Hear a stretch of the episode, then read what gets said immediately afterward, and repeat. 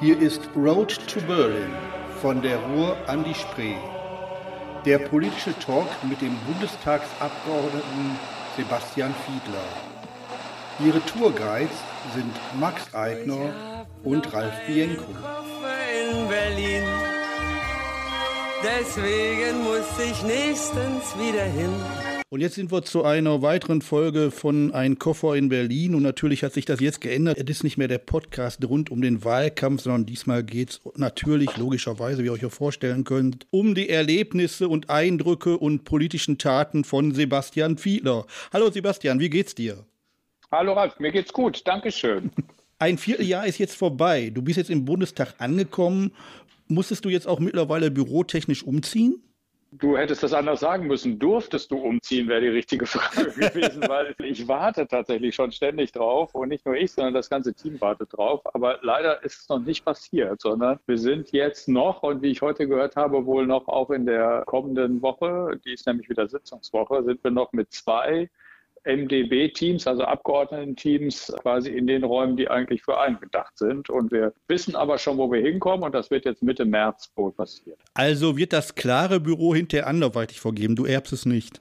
Nee, das ist tatsächlich so. Das Büro von Arno Klare müssen wir tatsächlich verlassen. Inzwischen haben wir uns aber gut damit angefreundet, weil es gibt einen kompletten Neubau in Berlin. Der hat Vor- und Nachteile. Der Nachteil ist, der ist nicht wie viele andere Gebäude so unterirdisch angeschlossen. Also man kann viele Gebäude erreichen, indem man unten rumläuft, ne? also unterirdisch. Ja. Und äh, das ist da nicht so. Da muss man tatsächlich einmal außenrum, wenn man dann zum Reichstag will oder zum Paul-Löbe-Haus, wo die ganzen Anhörungen immer stattfinden. Aber dafür haben wir einen Raum mehr als wir sonst im anderen Raum hätten. Und deswegen haben wir gesagt, okay, da lassen wir uns bestechen. Ausnahmsweise nehmen wir die Räumlichkeiten gerne, wenn wir da einen Raum mehr kriegen. Größer als die angedeuteten 18 Quadratmeter, die normalerweise, glaube ich, Normgröße sind. Ja, ja, so ist das tatsächlich, genau. Ja, absolut. Die Bundestagsverwaltung stellt, Zitat, die Bereitstellung eines eingerichteten Büros am Sitz des Deutschen Bundestags in Berlin zur Verfügung. Heißt das, wenn du in dein neues Büro einziehst, ist das schon voll ausgestattet? Das ist tatsächlich so, dass die Bundestagsverwaltung sich wahnsinnig doll um die Abgeordneten, aber auch um die Mitarbeiterinnen und Mitarbeiter kümmert. Und jetzt in diesem Fall ist das wirklich so gelaufen. Das hat jetzt heute, kurz bevor wir sprechen, heute Mittag äh, stattgefunden. Da gab es eine Schalte mit der Verwaltung und man wurde durch so ein virtuelles Programm geführt und konnte dann tatsächlich sagen, welche Art von Schreibtisch möchte man ganz gerne haben, welche Sitzmöbel sollen da sein, wo sollen die hingestellt werden und so. Und dann richtet das die Bundestagsverwaltung für alle Abgeordneten genauso ein. Natürlich kann man jetzt nicht wie verrückt ausstellen, sondern es gibt genau vorgeschriebene Möglichkeiten an Schreibtischen, also unterschiedliche Formen, die man sich dann aussuchen kann. Jeder kriegt so und so viel Stühle, so und so viel Sessel, das ist alles vorgegeben, aber man kann sich das durchaus so zusammenstellen, wie man das lieber hätte. Und du bekommst die Sachen aus dem Fundus der Bundestagsverwaltung oder wird die extra für jeden Abgeordneten neu angeschafft? Nein, nein, nein. Das ist so ein Fundus und es gibt so unterschiedliche Möbel. Ich sag mal, es gibt, glaube ich, wahrscheinlich zwei Arten von Stühlen. Ja, der eine, der findet halt aus welchen Gründen auch immer den besser und der andere den besser. Und es gibt unterschiedliche Arten von Polster. Ich glaube, so, jeweils immer so zwei, drei unterschiedliche Möglichkeiten, unterschiedlich hohe Schränke, offene Regale, geschlossene und so weiter. Und das kann man sich dann entsprechend zusammenstellen. Aber der Fundus ist schon da, beziehungsweise das ist ja, wie das, wie das ordnungsgemäß so läuft. Das sind dann so europaweite Ausschreibungen für so und so viel Couchen, für so und so viel Sessel und dann dann haben die die da stehen auf Lager und können abgerufen werden. Du bist jetzt ordentliches Mitglied im Ausschuss für Inneres und Heimat und für Recht. Wird man mhm. dazu von der Fraktion berufen oder bekommt man eine Liste mit möglichen Ausschüssen, aus denen man dann was auswählen darf? Es werden vorher so Wünsche abgefragt und natürlich geht man da so ein bisschen nach Interessen und da kann man drei unterschiedliche Wünsche äh, angeben. Und, äh, und naja, und dann steigt man anschließend im Zweifel nochmal in Gespräche ein. Und äh, bei mir war das aber tatsächlich so, dadurch, dass ich so eine sehr deutlich einschlägige Vorbelastung habe, durch meine vorherigen Tätigkeiten, habe ich mich sehr gefreut, als ich dann den Anruf bekam, äh, dass äh, ich tatsächlich sowohl in, in als auch in den Rechtsausschuss als Vollmitglied äh, darf. Das ist tatsächlich klasse. Und dann noch stellvertretendes Mitglied in den Finanzausschuss. Das heißt, wenn da einer ausfällt, dann oder mal, mal nicht kann zur Sitzung oder so, dann würde ich da auch noch einspringen, was mir ganz gut entgegenkommt, weil ich ja bekanntermaßen so mich für Geldwäsche und solche Fragen interessiere, die auch im Finanzausschuss stattfinden. Klasse Kombination dann zwischen Recht und und Finanzen. Das ist natürlich toll. Im Ausschuss für Recht habt ihr im Moment mit der Abschaffung des Paragraphen 219a des äh, Strafgesetzbuches zu tun. Abschaffung für Werbung für Schwangerschaftsabbrüche. Ist das für dich genauso ein spannendes Thema? Weil ich finde, das ist ziemlich spannend und auch ziemlich problematisch. Ja, das ist ein spannendes Thema, aber ich will bei der Gelegenheit so ein bisschen mal erläutern, wie diese Zuständigkeiten funktionieren. Denn es kann ja nicht jeder sich um alles kümmern. Dafür sind es viel zu viele Themen, die da behandelt werden. Das kann man jetzt schon erkennen. Und die Frage, wer wofür zuständig ist, beantwortet sich anhand der sogenannten Berichterstattung. Und so nennt sich im Prinzip diese Zuständigkeit. Also man könnte den Begriff daraus herleiten, dass es gibt ja eine große Fraktion, das sind bei uns 206 Abgeordnete der SPD und einer ist für ein bestimmtes Thema zuständig und der erstattet der Fraktion gegenüber natürlich dann Bericht darüber, was da die Diskussionspunkte sind und was er vorschlägt, wie man in dem Gesetzesvorhaben verfahren soll. So, und ich bin für die Abschaffung dieses Paragraphen nicht zuständig. Das ist nicht mein Zuständigkeitsbereich, sondern ich bin auch im Rechtsausschuss für Themen zuständig, wie zum Beispiel die Drogenkriminalität, organisierte Kriminalität, das Strafgesetzbuch, das Strafprozessrecht. Das sind so Themen, für die ich zuständig bin. Deswegen bekomme ich das natürlich mit, aber ich bin nicht unmittelbar damit beschäftigt. Du hast nicht jetzt, wenn du es gerade um Drogenkriminalität geht, eventuell dann auch um Clankriminalität, hast du dann nicht so eine ähnliche Stellung wie Herbert Reul in der Innenpolitik in Nordrhein-Westfalen, dass du immer wieder die Möglichkeit hast, doch was gegen die zunehmende Clankriminalität, die ja in Berlin noch viel, viel größer ist als hier bei uns, auch eine Rolle spielt in anderen Bereichen. Also ich wäre für solche Fragen zum Beispiel im Innenausschuss zuständig, weil ich da auch für organisierte Kriminalität zuständig bin, aber natürlich dann als Parlamentarier. Das heißt, äh, wenn es darum geht, müssen wir an den Gesetzen vielleicht irgendwie etwas ändern oder auch für das Bundeskriminalamt bin ich mit äh, zuständig für solche Fragen. Also Herbert Reul ist ja nicht Parlamentarier, sondern Regierungsmitglied und hat deswegen leicht andere Aufgaben bezogen auf die Landespolizei. Wir sind ja zuständig im Bundestag für Bundeskriminalamt, Bundespolizei, Bundesamt für Verfassungsschutz, um mal drei der Bundesbehörden zu nennen, die da eine Rolle spielen. Neben dem Ausschuss für Recht bist du auch im Ausschuss für Inneres und Heimat. Der wird ja im Moment kommissarisch von der Petra Pau von den Linken geleitet. Nicht mehr, sondern es hat jetzt in der Zwischenzeit noch weitere Sitzungen gegeben. Und das war nur so eine vorübergehende Übernahme dieses Ausschussvorsitzes durch Sie, weil Sie Alterspräsidentin sozusagen war oder Altersvorsitzende, also Dienstälteste. Und das ist jetzt abgelöst worden, weil wir jetzt einen stellvertretenden Vorsitzenden gewählt haben. Das ist der Professor Dr. Lars Castellucci. Und äh, da wir keinen sozusagen ersten Vorsitzenden haben, übernimmt eben in der gesamten Zeit, wo es keinen ersten Vorsitzenden gibt, der Lars Castellucci äh, den Vorsitz. Das hat sich inzwischen überholt mit der Petra Pau. Okay, aber es ist immer noch das Problem, dass ja eigentlich, ich sag mal so nach den parlamentarischen Spielregeln der Vorsitz im Innenausschuss der AfD zugestanden würde, normalerweise nach parlamentarischem Spiel, aber dass der Vertreter der AfD krachend gescheitert ist bei der Wahl um mhm. den Vorsitz. Ne? Das ist, glaube ich, so mhm. gewesen. Zweimal inzwischen schon, genau. Richtig, das ist so. Und die Spielregeln hast du richtig beschrieben. Es ist im Prinzip so, die Lesart sowohl des Bundestagspräsidiums als auch alle anderen parlamentarischen, äh, demokratischen Parteien, mit Ausnahme der AfD, die das anders lesen will, die Regeln. Es ist so, dass in so einem Art Ziehungsverfahren, was ich gerne nochmal erklären kann, also man kann sich das im Prinzip bildlich so vorstellen, dass alle Ausschussvorsitze würden jetzt auf so einem großen Wohnzimmertisch liegen und die stärkste Fraktion im Bundestag, das wäre in diesem Fall die SPD, die ist als erstes dran und darf sich einen Ausschussvorsitz runternehmen. Der ist dann weg, den sucht die sich aus. Dann kommen die nächsten, CDU, nehmen sich dann einen runter, dann kommen die nächsten und immer so weiter. Und so ist dieses Verfahren. Und dann kommt es in die nächste Runde. Und in dieser Runde ist es halt dadurch, was die anderen jeweils so gezogen haben, dazu gekommen, dass die AfD dann hinterher sowohl den Innenausschussvorsitz hatte, als auch den Gesundheitsausschuss und den Entwicklungshilfe.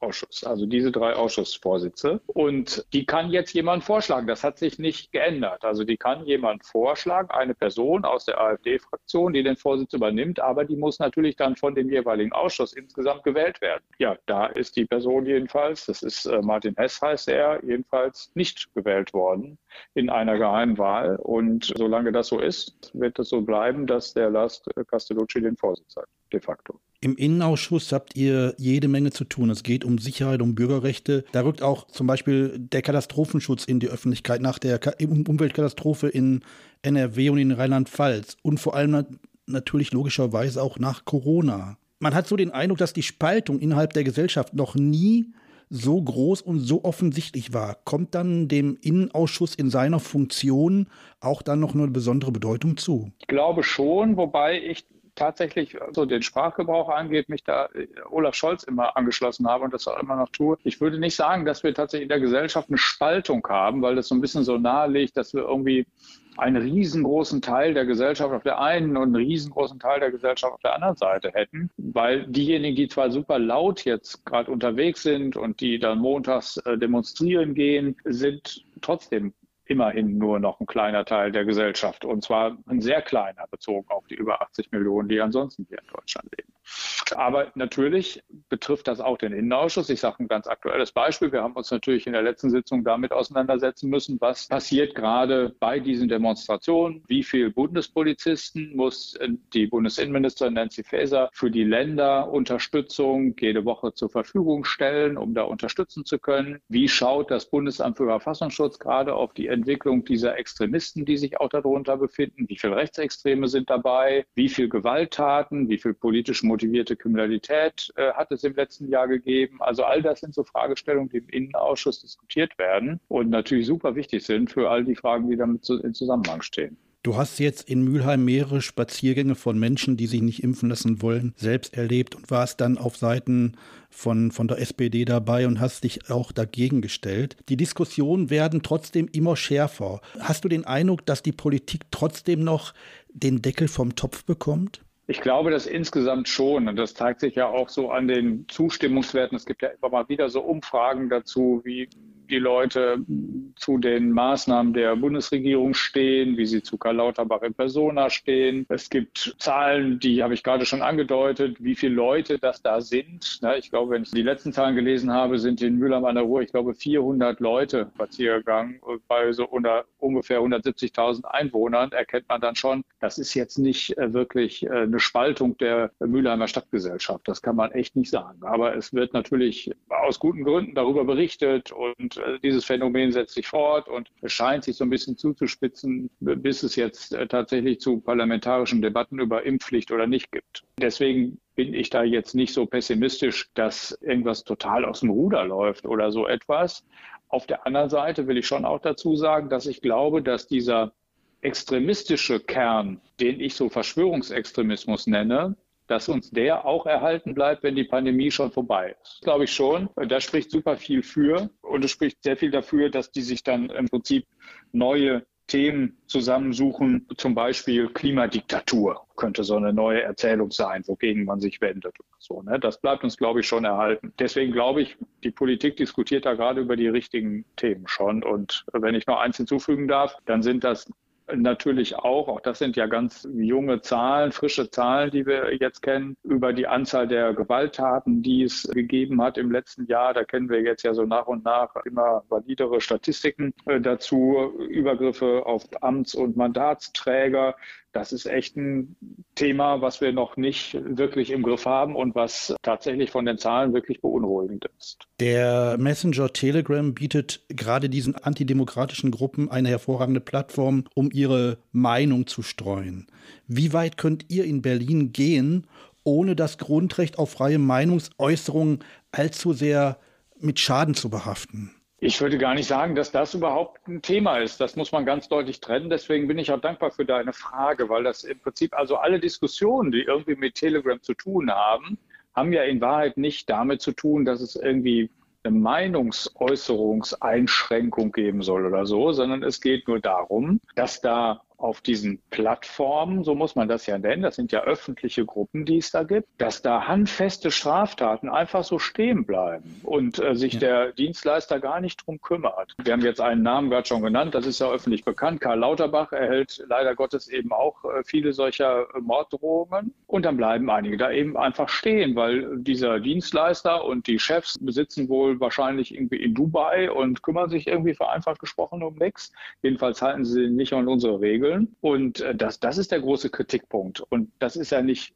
sozusagen eine zulässige Meinung, wenn man jemanden mit, äh, mit äh, dem äh, Tode bedroht, sondern da haben wir Strafgesetze, die das untersagen. Und außerdem, um das auch noch zu ergänzen, geht es gar nicht nur darum, sondern es gibt, ich will jetzt keine Anleitung geben, aber wir beiden könnten jetzt problemlos innerhalb von Sekunden in allen deutschen Großstädten solche öffentlichen Foren finden, wo wir uns Falschgeld, oder unterschiedliche Drogen aussuchen könnten. Da gibt es kleine Videos davon, wie das Kokain so auf dem Teller liegt. Und dann kann man sich das nach Hause bestellen. Das bleibt einfach so da stehen und Telegram kümmert sich da nicht drum. Das sind die eigentlichen Themen. Wer jetzt immer behauptet, es ginge da um Meinungsfreiheit, der erzählt schlicht dummes Zeug. Das ist gar nicht das Thema. Ja, aber das Problem ist ja, dass wirklich durch diese Meinungsäußerung dieser antidemokratischen Gruppierungen das Recht auf freie Meinungsäußerung ja immer wieder in den Fokus gerät. Die Diskussion war ja in den letzten Wochen ständig, dass es hieß, ja, hm, wir wissen gar nicht, wie wir uns da verhalten. Die Geschichte, dass die Bundesregierung so lange gebraucht hat, um die Verantwortlichen von Telegram in Dubai überhaupt zu einer Stellungnahme zu äh, bekommen, das war ja schon krass genug, ne? finde ich jedenfalls. Da hast du vollkommen recht, wobei das gehört zur Vollständigkeit dazu. Das betraf ja gar nicht nur die Bundesregierung, sondern im Prinzip betrifft das ja alle europäischen äh, Mitgliedstaaten. Manche hatten angeblich irgendwie einen besseren Zugang oder nicht, aber das Grundproblem bleibt ja, glaube ich, bestehen. Aber ich finde es im Prinzip auch gut, dass jetzt konsequent dagegen vorgegangen wird. Da kann ich mich jedenfalls nicht dran erinnern, ohne das jetzt zu einem politischen Thema zu machen. Aber es ist einfach so. Da kann ich mich nicht dran erinnern, dass Frau Seehofer sich so ins Zeug gelegt hätte, ja, bei dieser Frage, obwohl wir auch im letzten Jahr schon diese Probleme natürlich gehabt haben. Ne? Und das, was glaube ich so gefährlich ist und warum wir im Prinzip über Meinungsäußerungen immer diskutieren und auch das auch tun müssen, ist die Frage, was ist eigentlich der Gegenstand der Diskussion, um die es da gerade geht. Und damit spiele ich darauf an, sind das eigentlich irgendwie valide Informationen? Stimmen die eigentlich überhaupt oder nicht? Also wenn wir was in der Presse lesen oder im Fernsehen lesen, dann haben das Journalistinnen und Journalisten erarbeitet und die haben dann hoffentlich, so gehört es jedenfalls zum Berufsbild, die Quellen überprüft und haben überprüft, ob das wirklich auch stimmt. Und dann diskutieren wir öffentlich darüber, über etwas, was jedenfalls Fakt ist. Und das ist der riesengroße Unterschied zu Telegram. Da diskutiert man darüber, dass irgendeiner vermeintlich irgendwie was gehört hat oder irgendeiner, der Geschichte studiert hat, hat dann eine virologische Studie gelesen und erklärt die äh, gerade mal eben kurz allen anderen und so. Also da geht es eben nicht um solche validen Fakten und die verbreiten sich und dann kommen von der Seite noch welche rein, vorzugsweise jetzt auch stark aus dem rechten Lager und äh, gießen immer gewaltig von der Seite Öl ins Feuer, weil das nämlich deren quasi Nährboden ist, aus dem sie überhaupt Wählerstimmen generieren können. So, das ist das Gefährliche, was sich da zusammenbraut. Im Mittelpunkt bei den Demonstrationen steht immer wieder die Polizei und damit meine ich jetzt den einzelnen Polizisten. Welche Möglichkeit siehst du, um den Polizisten bei der Verteidigung demokratischer Rechte den Rücken zu stärken? Dass man die Position der Polizei auch bei Demonstrationen so ein bisschen stärkt, weil ich meine, es kann nicht sein, dass die in Mannschaftsstärke auflaufen und sich dann erstmal prügeln lassen müssen. Das stimmt, wobei das Mannschaftsstärke ist schon durchaus ein Stichwort, weil ein guter Schutz für die eingesetzten Polizisten ist, wenn sie genug sind, die vor Ort da sind. Ja, das heißt, man muss vorher ganz gut die Lage einschätzen und auch wenn das für die Dienststunden Mist ist, aber es ist natürlich für die Sicherheit besser, wenn eine ausreichende Anzahl von Hundertschaften dann auch tatsächlich vor Ort ist und die vorher gut präpariert ist. Und wenn man die Lage vorher gut einschätzen kann, wenn man eine ganz gute Idee davon hat, wer einen da erwartet, dann hat man auch gute Konzepte und dann ist man auch mit genug Leuten da. Deswegen habe ich gerade schon gesagt, unterstützt der Bund mit der Bundespolizei immer mal wieder mit tausend Leuten in den Ländern, um hier diese Unterstützung zu leisten. So bei der Ausrüstung glaube ich, da gibt es wirklich aktuell nichts mehr äh, zu meckern. Die Länder und der Bund, die haben da ordentlich nachgelegt, das glaube ich schon. Und am Ende gehört tatsächlich dazu, was viele sagen, aber was auch super wichtig ist, dass es eine ganz glasklare Rückendeckung dann von der Politik gibt. Das ist, glaube ich, wichtig. Und ich muss aber eins noch ergänzen, weil mir das total wichtig ist und weil ich diese Berufsgruppe gerade schon mit angesprochen habe. Bei Demonstrationen geht es nicht nur darum, dass wir die Polizisten schützen, sondern wir müssen eine andere Berufsgruppe immer mit im Blick haben. Es ist super wichtig und immer wichtiger geworden, dass auch bei Demonstrationen die Pressevertreter geschützt werden tatsächlich. Weil du weißt, ich habe ja mit Frank Überall, mit dem ich befreundet bin, das ist der Vorsitzende vom Deutschen Journalistenverband, auch einen anderen Podcast, der Bulle und der Schreiberlink heißt der. Yeah. Und wir unterhalten uns natürlich auch so privat mal häufiger. Und der berichtet mir dann tatsächlich, dass Redaktionsräume äh, zunehmend gefährdet sind, weil es da Angriffe gibt und dass seine Kolleginnen und Kollegen wirklich Angst haben müssen, wenn sie auf Demonstrationen sind, um dazu berichten, dass sie da regelmäßig angegriffen werden. Und deswegen glaube ich, ist das echt auch wichtig, dass bei polizeilichen Konzepten, bei so Einsatzkonzepten, immer der Schutz der Pressevertreter da vor Ort auch eine wichtige Rolle spielen muss. Vor zwei Wochen sind zwei junge Polizisten, eine Polizistenanwärterin, ein Polizist bei der Ausübung ihres Dienstes gestorben. Man verliert dann auch das Leid der Opfer viel zu schnell aus dem Blick, weil es wurde zum Schluss nur noch über die Wilderer geredet, die da haufenweise äh, Wildfleisch irgendwie versucht haben zu retten. Äh, viel schlimmer ist die Geschichte, was den Opfern, sprich den beiden Polizisten und deren Familien widerfahren ist. Du bist jetzt lange als Polizist tätig gewesen und auch als äh, Gewerkschaftsfunktionär. Wie sind Angehörige in dem Fall, also wenn so ein qualifizierter Dienstunfall, das ist ja jetzt fast ein bisschen banal, aber es ist ja, glaube ich, mhm. rechtstechnisch ist es so, wenn so ein qualifizierter Dienstunfall passiert, welche Möglichkeiten der Absicherung haben dann die Angehörigen? Ja, das richtet sich immer nach dem Landesbeamtenrecht, was es so gibt. Und da gibt es eben in jedem Bundesland in Teilen zumindest so unterschiedliche Gesetze. Und ich habe, bevor wir uns jetzt unterhalten haben, tatsächlich in Rheinland-Pfalz nochmal reingeguckt, wie das da so geregelt ist. Und es gibt zumindest, was das Geld angeht, und darüber reden wir jetzt mal im ersten ja. Schritt, weil das Leid, da geht es ja nicht nur äh, darum, ob da irgendwie irgendwer noch Geld bezahlt. Das ist wahrscheinlich eher der geringere Teil des, des Leids. Aber da gibt es zumindest ein paar Absicherungen in solchen Fällen, wenn es so einen qualifizierten Dienstunfall gegeben hat und dadurch ist äh, Beamter oder Beamtin zu Tode gekommen. Dann gibt es erstmal so ein Sterbegeld. Das sind, wenn ich das jetzt recht in Erinnerung habe, ich glaube zwei Monatsgehälter, die dann irgendwie gezahlt werden an die Hinterbliebenen, wenn man, das gilt zumindest, wenn man verheiratet ist oder das gilt für Kinder insbesondere. Und äh, darüber hinaus gibt es dann Gelder, die ebenfalls an die Angehörigen gezahlt sind. Ehrlich gesagt, ähm, nachdem ich das noch durchgelesen habe, ist es aber nicht unkompliziert. Also es hängt von vielen Faktoren ab, in welcher familiären Situation sich diejenigen befunden haben, Lebenspartnerschaften, Ehen, Kinder und so weiter, wer da eine Rolle spielt. Aber es gibt prinzipiell eine Beamtenrecht rechtliche Absicherung, zumindest für diese Fälle oder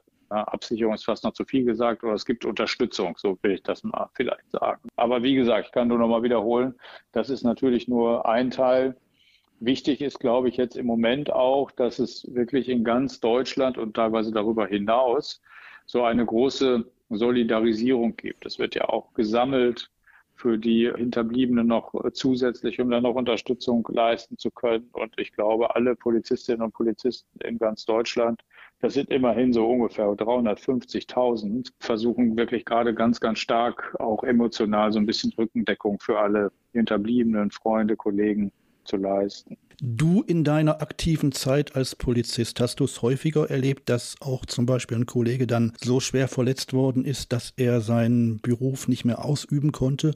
Und war auch dann die äh, Absicherung okay? Gott sei Dank kenne ich nicht zu viele Fälle, aber ich kenne durchaus ein paar. Mit einigen bin ich auch persönlich sehr, sehr eng befreundet und ich würde das sozusagen zweigeteilt beantworten. Auf der einen Seite würde ich schon sagen, ist die Absicherung okay und der Staat versucht da wirklich äh, unter die Arme zu greifen. Was vielfach eben überhaupt nicht okay ist, ist die Art und Weise, wie man so in so einer Verwaltung damit umgeht und wie lang das dann dauert. Da gab es durchaus hin und wieder Fälle, wo wir auch damals als Gewerkschafter den Kolleginnen und Kollegen unter die Arme greifen mussten, um sie zu unterstützen, um sie gegenüber der Behörde tatsächlich zu unterstützen.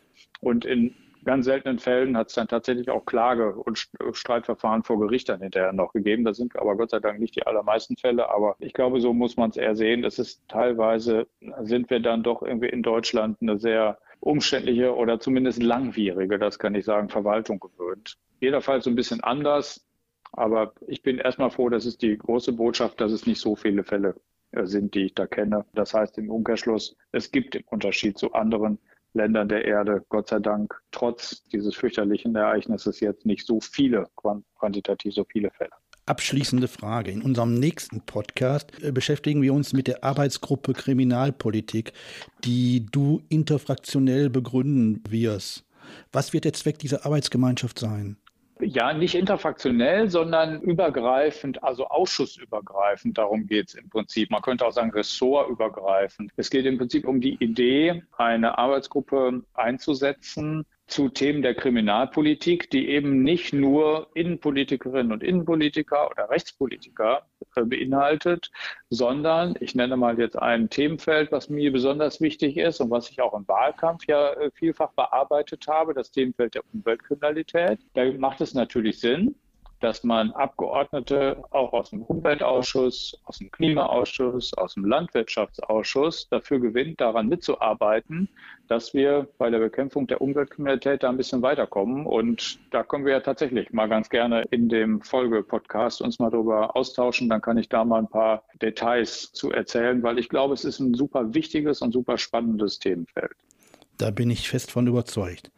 Sebastian, für diesen Podcast erstmal herzlichen Dank. Und Gerne. nächste Woche geht es dann wieder in die neue Sitzungswoche. Ich habe mit großem Interesse immer wieder mitbekommen, wie Bärbel Baas in der letzten Sitzungswoche immer wieder angekündigt hat, das ist die Kollegin oder der Kollege so und so, die halten heute ihre erste Rede im, im Parlament. Dann gab es immer von allen Fraktionen total freundlichen Applaus und das fand ich auch klasse. Wann ist mit deiner ersten Rede zu rechnen? Da bin ich tatsächlich auch gespannt. Das hängt vom Thema ab. Das könnte theoretisch schon in der nächsten Woche sein, das weiß ich noch gar nicht. Es hängt natürlich davon ab, ob eines meiner Themen jetzt aufgerufen wird. In den letzten Sitzungswochen ging teilweise um Auslandseinsatz der Bundeswehr, es ging um Corona, wirtschaftliche Hilfen, Corona und so. Also deswegen, ich bin da ganz tiefenentspannt und freue mich darauf, wenn es dann so sein wird. Aber ich muss noch etwas äh, vorschicken. Vor der nächsten Sitzungswoche, die ja erst am Montag richtig beginnt, gibt es noch was Spannenderes für mich. Und das ist nämlich der nächste Sonntag. Und da darf ich als Teil der Bundesversammlung den Bundespräsidenten mitwählen. Das ist tatsächlich auch ein Erlebnis, auf das ich mich wahnsinnig freue. Ja klar, es sind über 1000 äh, Wahlberechtigte, die dann den Bundespräsidenten hm. wählen. Also die aller Voraussicht nach Frank-Walter Steinmeier in seiner Position und Funktion bestätigen werden, sag ich mal so, ohne so, jetzt viel ja. zu spoilern. So ist das wohl, ja. ja, klasse. Werde ich am Sonntag auch mit großem Interesse die Übertragung aus dem Bundestag sehen, wenn dann die Bundesversammlung zusammentritt. Und ich freue mich dann schon auf unseren nächsten Podcast und vor allen Dingen werde ich mit großem Interesse die nächste Sitzungswoche verfolgen. Und der Teil, wenn Bärbel Baas sagt, jetzt kommt Sebastian Fiedler, der heute seine erste Rede hält, den nehme ich dann separat auf und den werden wir dann in der nächsten Podcasts gleich an den Anfang setzen. Ja, super, super. Gute Idee. Alles klar. Vielen Dank, Sebastian.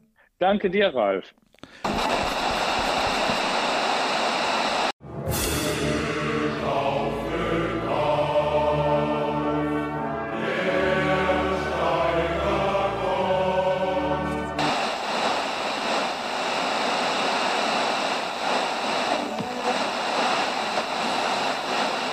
Ich hab noch einen Koffer in Berlin. Deswegen muss ich nächstens wieder hin.